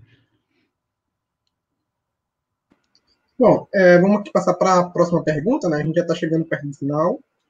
E agora uma pergunta sobre aquelas figuras, essas figuras que, querendo ou não, rondam o bolsonarismo, né? A gente tem, nesses últimos anos, diversas figuras que vêm surgindo com personalidades desse bolsonarismo, personalidades dessa direita cristã, dessa neodireita cristã, por assim dizer, ao menos se identificam dessa forma como direitistas, conservadores, cristãos, sejam católicos ou protestantes.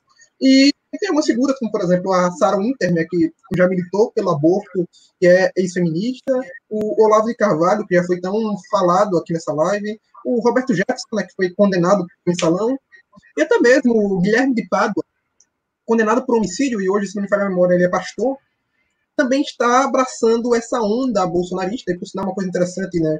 Se entrar na página do Guilherme Pádua do Instagram, tem diversos seguidores, e nos comentários, óbvio, tem um ou outro xingando, mas tem mais elogios do que xingamentos por parte desses bolsonaristas.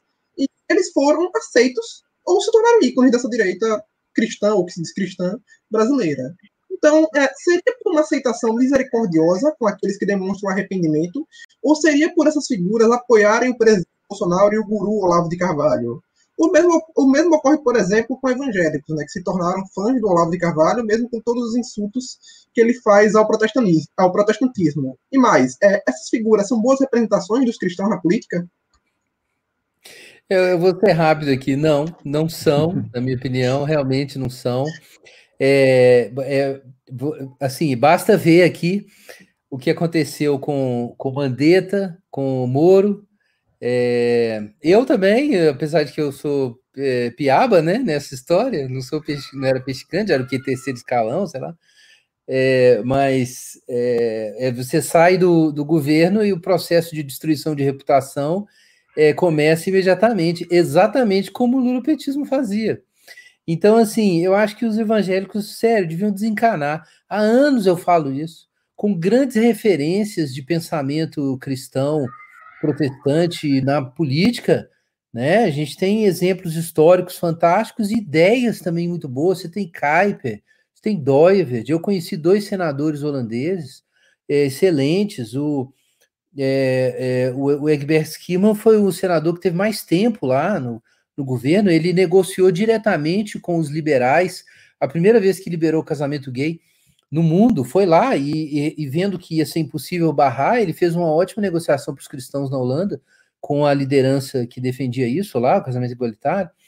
É, eu conheci ele, fui várias vezes na casa dele, referências ótimas. E na Inglaterra você tem gente boa também. Você tem hoje um teólogo político como Oliver O'Donovan, né, um teólogo político anglo-católico, top, entendeu? E para que comer as bolotas do bolsolavismo? Para que? Eu digo isso há anos. Um dia um ex-amigo meu mandou esses comentários meus para o Carvalho e aí eu tive uma chuva de ataques na internet. Eu não entendo por que tem pastor evangélico que continua atrás disso. Não entendo. Não Isso é incompreensível para mim. Então eu vou dizer o que eu digo há muitos anos. Vai ler Kuyper, vai ler Herman Doivert, vai ler John Wesley, vai conhecer as referências clássicas boas do cristianismo aí. Agora, é, desencana, na hora que você romper, vai ser isso aí, essa fúria extremista. É, mas eu acho que está na hora de, de, ter esse posicionamento aí. A gente tem que. Tem que quem ainda está, na minha opinião, deveria desembarcar. A única exceção para mim é alguém que tem alguma missão muito importante e que Deus mandou ficar no governo para cumprir essa missão. Então tá, eu não vou julgar isso não. Agora, é, é, passador de pano para bolsolavismo, não. Muito bom, Guilherme. Olha, eu gostei muito dessa, dessa resposta do Guilherme, porque eu assinaria embaixo, diria exatamente a mesma coisa. E, sob o ponto de vista católico, eu, obviamente, sou só um leigo cristão, né? Não, não sou um, faço parte, não sou pastor, né? não tenho essa, essa dimensão é, é, de participar de qualquer do clero coisa do tipo, mas é preciso lembrar que a tradição católica e ibérica, de alguma forma, também tem muitos nomes, e muitos nomes, muitas, muito, muitos testemunhos, que é isso que o Guilherme falou, né? Cara, você fica perdendo tempo, perdendo tempo não, né? Sujando a, a alma do, do mais grotesco ensinamento perennialista da filosofia gnóstica ali do Olavo de Carvalho, cara, que sinceramente é, é, é, um tipo de.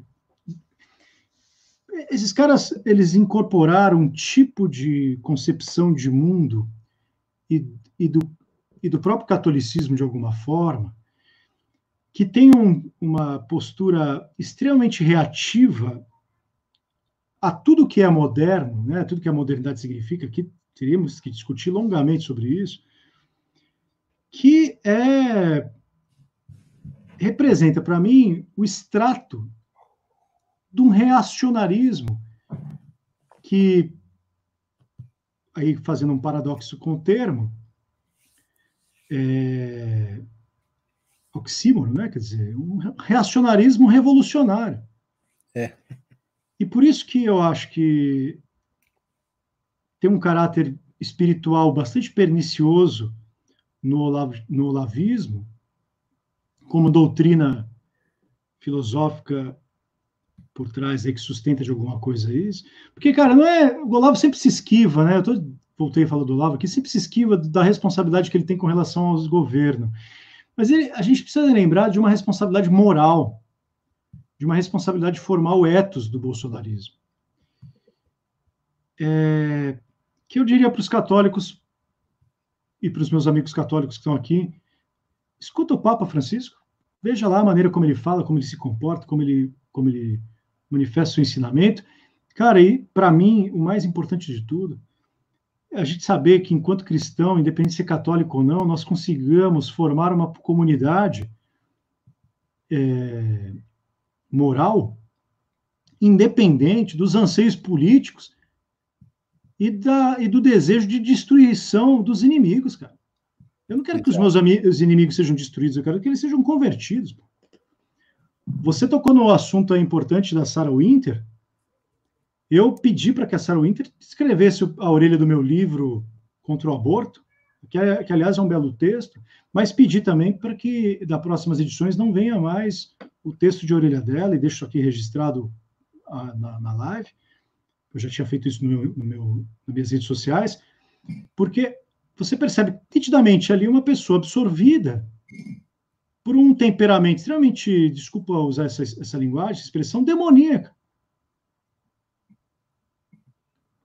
Demoníaca, quer dizer, é, você cultuar, dizer chamar, convocar, evocar, que vai na casa chamando é, as pessoas para ir na casa, na frente da casa de um ministro, é, falar é. que vai ameaçar a família, empregado e o caramba. Cara, é comportamento, sinceramente, é comportamento de revolucionário mais baixo que leninista, cara. É cartilha revolucionária da pior espécie. Cara. Isso é formação de milícia. Eu quero participar de procissão, não quero participar de milícia. Bom, e só deixando aqui também a recomendação do livro do Ratso, que de fato é muito bom. Eu acredito que um dos melhores livros do mercado sobre esse tema do aborto. É, pode passar para a próxima pergunta, Tá certo. Olha, a gente está tá quase chegando no final, tá? Eu sei que vocês estão com um pouco de pressa. E, bom. Tudo bem a, igreja ainda é uma das principais bases do bolsonarismo hoje, né? como vocês bem destacaram aqui nos comentários de vocês. É, como a gente poderia dar uma reação interna ao bolsonarismo, né? Porque muitos apoiam o presidente por medo da volta do PT, e os cristãos que não apoiam Bolsonaro, eles estão sendo muito criticados, muitos estão sendo perseguidos. É, o pastor Antônio Carlos Costa, por exemplo, que também é ativista da Rio da Paz, né? Ele fez um abaixo assinado Sou cristão e não apoio Bolsonaro e está sendo muito criticado. Tem gente até que diz que ele não é mais pastor. É, muitos cristãos têm sido mal vistos, entre outros cristãos, por se posicionarem contra e a favor do Bolsonaro, né? E aí eu gostaria de saber se vocês acham que o racha provocado pelo bolsonarismo nas igrejas, se ele vai ter consequências no futuro, né? E que consequências são essas? Boa, boa. É, vai, vai ter consequências, né? Eu, eu até eu tá até no meu Twitter lá na, no fixado, né? Um, uma imagem ali de um, um texto que eu escrevi. É, e também no Instagram eu escrevi sobre isso. A minha, eu acho, o que eu acho que vai acontecer é que a geração Millennial e iGen tenderá a é, entrar em conflito com a liderança das igrejas atuais. Não, não vou dizer que esse pessoal vai sair, vai abandonar a igreja, mas eles estarão, eu temo que eles estejam mais dispostos a adotar um discurso de esquerda, porque o, a, o exemplo da direita está muito ruim da direita cristã. Está né? Muito ruim. Então, é assim, eu acho que isso, isso, é um, isso pode ser uma tendência, né?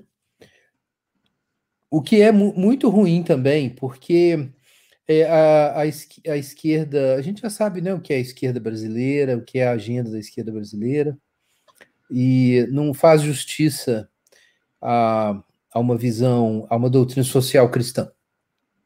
É, não faz justiça. Então, eu acho que, que isso pode, pode, pode gerar esse efeito. É. Como, como responder a isso? Eu penso, o Ratso está aí, ó, eu penso que é, o ideal seria que os cristãos que querem promover uma doutrina social cristã integral que contemple tanto a dimensão social é, da, do testemunho cristão, que é uma ênfase do, da esquerda cristã, mas que ela tende a submeter a um princípio revolucionário, isso não é aceitável, mas que entenda, então, uma agenda ética é, de, social e, por outro lado, que entende a importância de manter o princípio da autoridade e liberdades fundamentais e, e pretende costurar isso com a fraternidade, isso está muito mais de acordo com a. É, é, mais holístico em termos da tradição cristã. Eu acho que os cristãos católicos e protestantes que pensam assim deviam é, é, construir uma alternativa cristã é, juntos. É, deviam construir uma alternativa cristã que contemple de forma holística esses, esses temas e force, então, ou pelo menos exerça algum tipo de pressão para que é, é, mudar a opinião sobre o que é, o que é, é uma agenda cristã né, na, na, na, política. Eu acho que esse é um momento para um ecumenismo aí é, nessa área é, política. Agora, o que, que significa isso, né? Eu acho que é mais em termos de princípios, não em termos assim de uma agenda muito específica, mas eu acho que é o, é o, que, é o que deveria acontecer. É, é o que eu recomendaria, sabe? Uma, uma, uma, uma, forma de democracia cristã realmente holística que, que elimine o se afaste do fascismo identitário é, e também desse é, dessa extrema direita aí de patos fascista também. Eu só queria lembrar alguma coisa, e continuando, inclusive, a partir da resposta do Guilherme, que tanto a esquerda identitária, a gente não pode, não pode deixar de pensar aqui, considerar o fato de que há um tipo de reação identitária também na, nessa direita extremada, radical, ah, que vem da, da alt-right, que é Exato. resgate que é resgate, né, Guilherme? É. Você concorda comigo nesse sentido? Porque também é uma política de direito identitária. É um ponto do Marco Lila, né? Inclusive. Exato. Exato, exato exatamente. Estou lembrando dele aqui. Porque eu, eu uma vez li do filósofo americano um tweet dele, do Robert P. Caramba, esqueci o sobrenome dele agora, cara. Sempre ouço, leio os tweets do cara, eu já lembro, desculpa. É o Robert George? Isso, Robert George. Robert Obrigado, George. Guilherme, esse mesmo. E ele disse uma, um Twitter muito rápido uma vez. Ele é um grande intelectual, também ligado aí à tradição da, do direito natural Isso. cristão, de alguma forma uhum. e tal.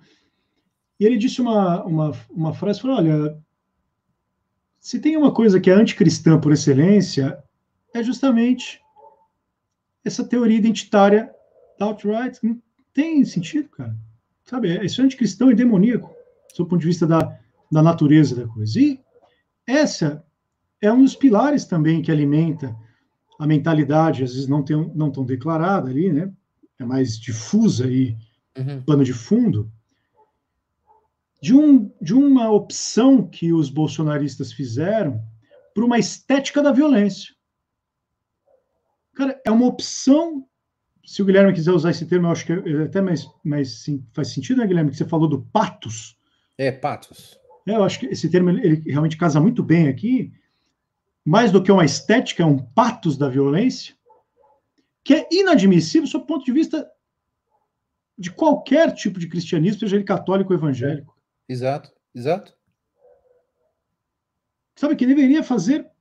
É, é, primeiro, porque você tem uma construção de uma identidade nacional que é inadmissível para um catolicismo cristão ou para, para os é. evangélicos. É inadmissível. É, exato. A, a, a, a, humanidade, a humanidade, né, a teologia, a teologia, a antropologia teológica cristã traz para nós um fundamento na dignidade da pessoa que não pode ser perdido nunca do nosso horizonte de comportamento social. Então, Lucas, a sua pergunta, como fazer? Né, no sentido de, ah, e aí? Cara, a gente tem que lembrar que nós temos Dois mil anos de tradição nas costas. É só isso. De uma doutrina que já sofreu ah, é, é, é, é, perseguições, já, já superou revoluções. Cara, e volta a insistir nesse termo. Bolsonaro e o Estado brasileiro passa. A pessoa humana diante de você não. É. Desculpa, eu quis dizer o bolsonarismo, né? Bolsonarismo. Porque Bolsonaro também é uma pessoa. É. Que precisa ser lembrado em sua dignidade e ser julgado como tal. O, o, o Evelyn, eu vi, passou uma pergunta aqui na, na. eu não sei se o Ratso viu, talvez ele queira comentar também. É, o Bolsonaro sempre foi isso que ele é, né? Mudou? Uma coisa assim, né? Pergunta passou. É, eu, eu, eu, é uma pergunta que vem muita, muitas vezes, né? Isso, Elton Oliveira. Quase sempre foi isso aí. Então, tava falando mudo aqui. É, então, não sei. Eu, eu, assim, eu e o Rato talvez tenhamos coisas a dizer. O Rato, o Rato voltou no Bolsonaro, né, Rato? Sim. Eu não estou enganado. E eu é, trabalhei no Ministério, né? Então, é, eu acho que pode ser conveniente a gente dizer algo a respeito disso, é, porque nós dois temos temos o pé na lama de formas diferentes, né, Rato? Exatamente. Vamos lá, você pode começar, depois eu completo. Ah, eu diria que a minha leitura, eu já expliquei isso, escrevi um texto que, inclusive, reper, repercutiu internacionalmente, por, por curiosidade, daqueles que se arrependeram de votar no Bolsonaro. É, eu fiz uma análise da, da, do momento, quer dizer, uma análise pragmática, vamos dizer assim, do, da situação da, que vivíamos na eleições e tinha que tomar uma decisão. Também fui apegado ali em certo, em certo momento pelo afã de mudança. Pela, pela, pela acho que aqui é uma, um, um, um, um reconhecimento de, de acabar. Isso para mim sempre foi um perigo, sabe, Guilherme? De você ir também pela turba, né? Vamos mudar. Hum. E a gente sabe da fraqueza é. e, e, e, que é isso. Falei, então vamos, né? Então vamos mudar, vamos tirar esse, o PT daí. É, não fiz grandes apostas, né? nunca militei, nunca defendi o Bolsonaro, nunca vesti a camisa nesse sentido. É, lembro disso. Mas eu não posso negar que, para mim, ficava numa situação muito difícil é, é, é ter novamente o PT no poder, sabe? Eu estava jogando exatamente com esse, com esse antipetismo que me, me incomodava muito e acabei votando Bolsonaro nesse entusiasmo de, de, de ver a, uma mudança. Sabe quando você, a irresponsável, fala, não, tem que mudar. E mudou, né? Eu posso fazer um comentário sobre isso? É, eu, eu, entendo, né? Eu acho, acho que quase todos nós podemos entender isso, né? Porque se a gente for esperar também a pessoa perfeita, de bases morais excelentes, a gente nunca vai sair do lugar, né? E o Bolsonaro, naquele momento, ele até demonstrou uma certa abertura. Por exemplo, na economia, eu falo isso pelo canal Ser Libertário, né? É, Bolsonaro nunca se demonstrou ser um liberal ou um libertário, pelo contrário, muito mais próximo do, do autoritarismo, do desenvolvimentismo. Uhum. Ele se mostrou aberto naquele momento.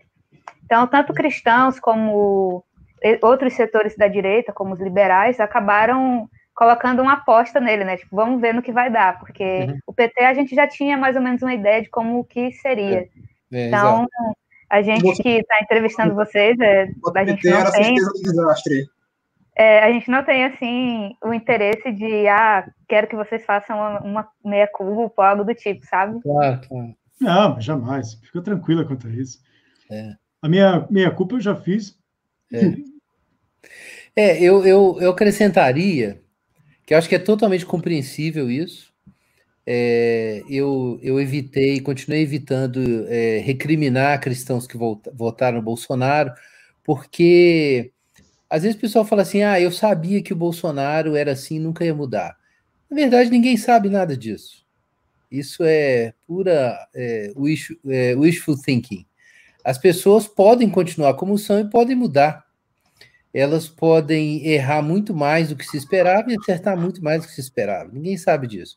Agora, é verdade que tinha um bom palpite. E eu acho que muitos na esquerda tinham realmente um bom um palpite bom, correto, sobre o governo. Agora, sim, como o Ratso falou, a opinião dele não era boa antes, né? Era meio que assim, ah, vamos arriscar isso aqui para não voltar para o petismo. No meu caso, nem foi isso, né? Porque eu nem cheguei a votar é, no, no Bolsonaro, eu não quis votar no Bolsonaro. Mas aí vem a questão: pessoal às vezes diz assim, não, o Bolsonaro sempre foi como é e o governo era isso aí no início. Gente, não era, viu? É, é só vocês considerarem o que aconteceu da pandemia para frente, né? Eu acho que a saída do Mandetta e do Moro foram muito automáticas. É, o, o Bolsonaro não, pode não ter mudado nesse prazo, mas o governo mudou. O governo claramente mudou, porque os setores moderados começaram a colapsar dentro do governo e ele entrou num processo de radicalização. Então, eu acho que é importante você ter uma leitura, não pode ser ter uma leitura fixista, né? tem que ter uma leitura crítica e histórica. E, evidentemente, a pandemia acelerou um processo de degradação é, do governo. E, e eu já, já dava para ver isso quando eu saí, e o pessoal não sabia bem o que estava acontecendo, mas depois vieram os resultados. Com a saída dos ministros mais fortes do governo, é, que foi o Mandetta e o, e, o, e o Moro, fica muito claro que o núcleo ideológico, que não era hegemônico, se tornou hegemônico. Então, houve uma mudança na natureza do governo em poucos meses. E foi a doença mesmo. A pandemia acelerou isso, né? Se eu fosse fazer uma leitura teológica disso, cara, isso é, o, isso é um juízo divino, né? é, em Romanos 1 fala isso, que às vezes Deus entrega o homem a si mesmo. A impressão que eu tenho é essa, sabe? Isso é um motivo até de oração, de preocupação, porque o governo atual não é o governo do ano passado, que começou. E as condições para, por exemplo, um projeto de direitos humanos dentro do governo esse ano se degradaram. Não é o que era ano passado. Então, assim, é, eu acho que o pessoal precisa ter um senso crítico, assim, não pode confundir o mandatário isoladamente com todo o processo de um governo ao longo do tempo. Tem, tem que ter uma sutileza aí para entender. Bom, é, eu gostaria de agradecer aqui a presença de vocês dois, né? Duas feras, né, quando se trata de filosofia, teologia, acredito que tenha sido um debate muito produtivo. É, um recado até para um rapaz que mandou um superchat fazer uma pergunta. A gente não colocou a pergunta, que era uma pergunta que já tinha sido respondida né, pelo Ratso, né, que era uma pergunta sobre o que originou né, esse fenômeno dos cristãos apoiarem o Bolsonaro. O Ratso explicou muito bem logo no começo sobre ser uma resposta, né, uma, a, a, teologia bolsonarista ser uma resposta, até mesmo a uma teologia lulista, por assim dizer. E, querendo não, a gente, por conta do tempo, não tem como ler todos os comentários, é, é muito comentário, mas eu agradeço a todos vocês que estão aqui comentando, todos vocês que estão aqui nos apoiando, né? E para quem quiser apoiar, a gente tem os links do, do apoio assim na descrição. E agora eu queria pedir a considerações, as considerações finais de vocês, tanto do Rato quanto do Guilherme. É, se vocês gostariam de acrescentar algo que a gente não perguntou. Vou começar, Guilherme. Vai lá, manda ver. Eu gostaria de agradecê-los imensamente pelo convite. Foi um prazer. Gosto muito de ouvir o Guilherme. O sotaque mineiro dele me dá uma paz e tranquilidade. e sempre uma satisfação poder ouvi-lo, Guilherme, ler, ler suas, seus textos, aprendo muito. E eu acho que conversar com, com, com um irmão em Cristo, nesse papo ecumênico, político, só acrescenta a nossa condição, né? Então, fico muito honrado. Quando eu soube que seria uma entrevista junto com o Guilherme, falei, opa, vou me dispor mesmo, participando. Então, achei que ia ser sozinho, achei que ia ser dois momentos, né? Mas a hora que o Lucas me explicou como ia ser a dinâmica, gostei bastante. Então, queria também parabenizar o Lucas e a Evelyn pelo formato da conversa. É, eu legal. tinha programado ficar uma hora aqui, estamos quase duas horas. E agradecer a pergunta, a quantidade de perguntas que os, os espectadores nos fizeram, porque essa muito mais do que estar tá aqui palestrando, vamos dizer assim, né, Guilherme? Acho que a gente está aqui refletindo sobre um tema comum, desafiador para todos nós. Então, é. muito obrigado aí a vocês todos. Gente, obrigado, foi uma honra. Eu também fiquei muito feliz de poder conversar com vocês, conversar com o Ratso também. Eu agradeço em particular ao Ratso é, o trabalho que foi importante de ajudar a trazer clareza para o público, é, e particularmente nas redes sociais, sobre a distinção entre o que seria um pensamento conservador e cristão e o que é extrema-direita. Esse é um trabalho fundamental hoje, fundamental para arejar o espaço de discussão é, boa parte da imprensa e da esquerda hoje não sabe o que é o conservadorismo e confunde conservadorismo e doutrina social cristã é, é, com, com extremismo. E, de certa forma, é, eu, isso é um motivo de agradecimento, né? Todo mundo, o Ratso tem feito trabalho muito, muito relevante nesse sentido. E obrigado a vocês, né, do canal, por, por abrirem essa oportunidade, né? Acho que é, isso é essencial hoje em dia. A gente precisa construir pontes, é, costurar o tecido social, falar de temas como bem comum, coisas diferentes. E, e as discussões não podem ser totalmente pautadas pela, pelos escândalos é, entre os cristãos, né, pelos escândalos do governo. Então, espero que outras conversas legais se sigam no futuro. Olha, eu fiquei muito feliz de ouvir que vocês gostaram da nossa conversa e principalmente que o professor Guilherme aí falou em voltar, né? Porque o Ratio já é quase nosso parceiro oficial, né? Não é a primeira vez que ele está aqui. E A gente fica muito feliz de receber vocês aqui hoje. Vocês deram grandes lições para nós, né? O público também fez muitos elogios. Muita gente falou que era um crossover incrível, né? Vocês dois juntos. Então, é, quero agradecer Muita e a gente falou que deixa era o uma convite, reunião né? comunista também, né? É, os haters, né? Mas Verdade. a gente deixa o convite, né, para caso vocês queiram aparecer por aqui de novo.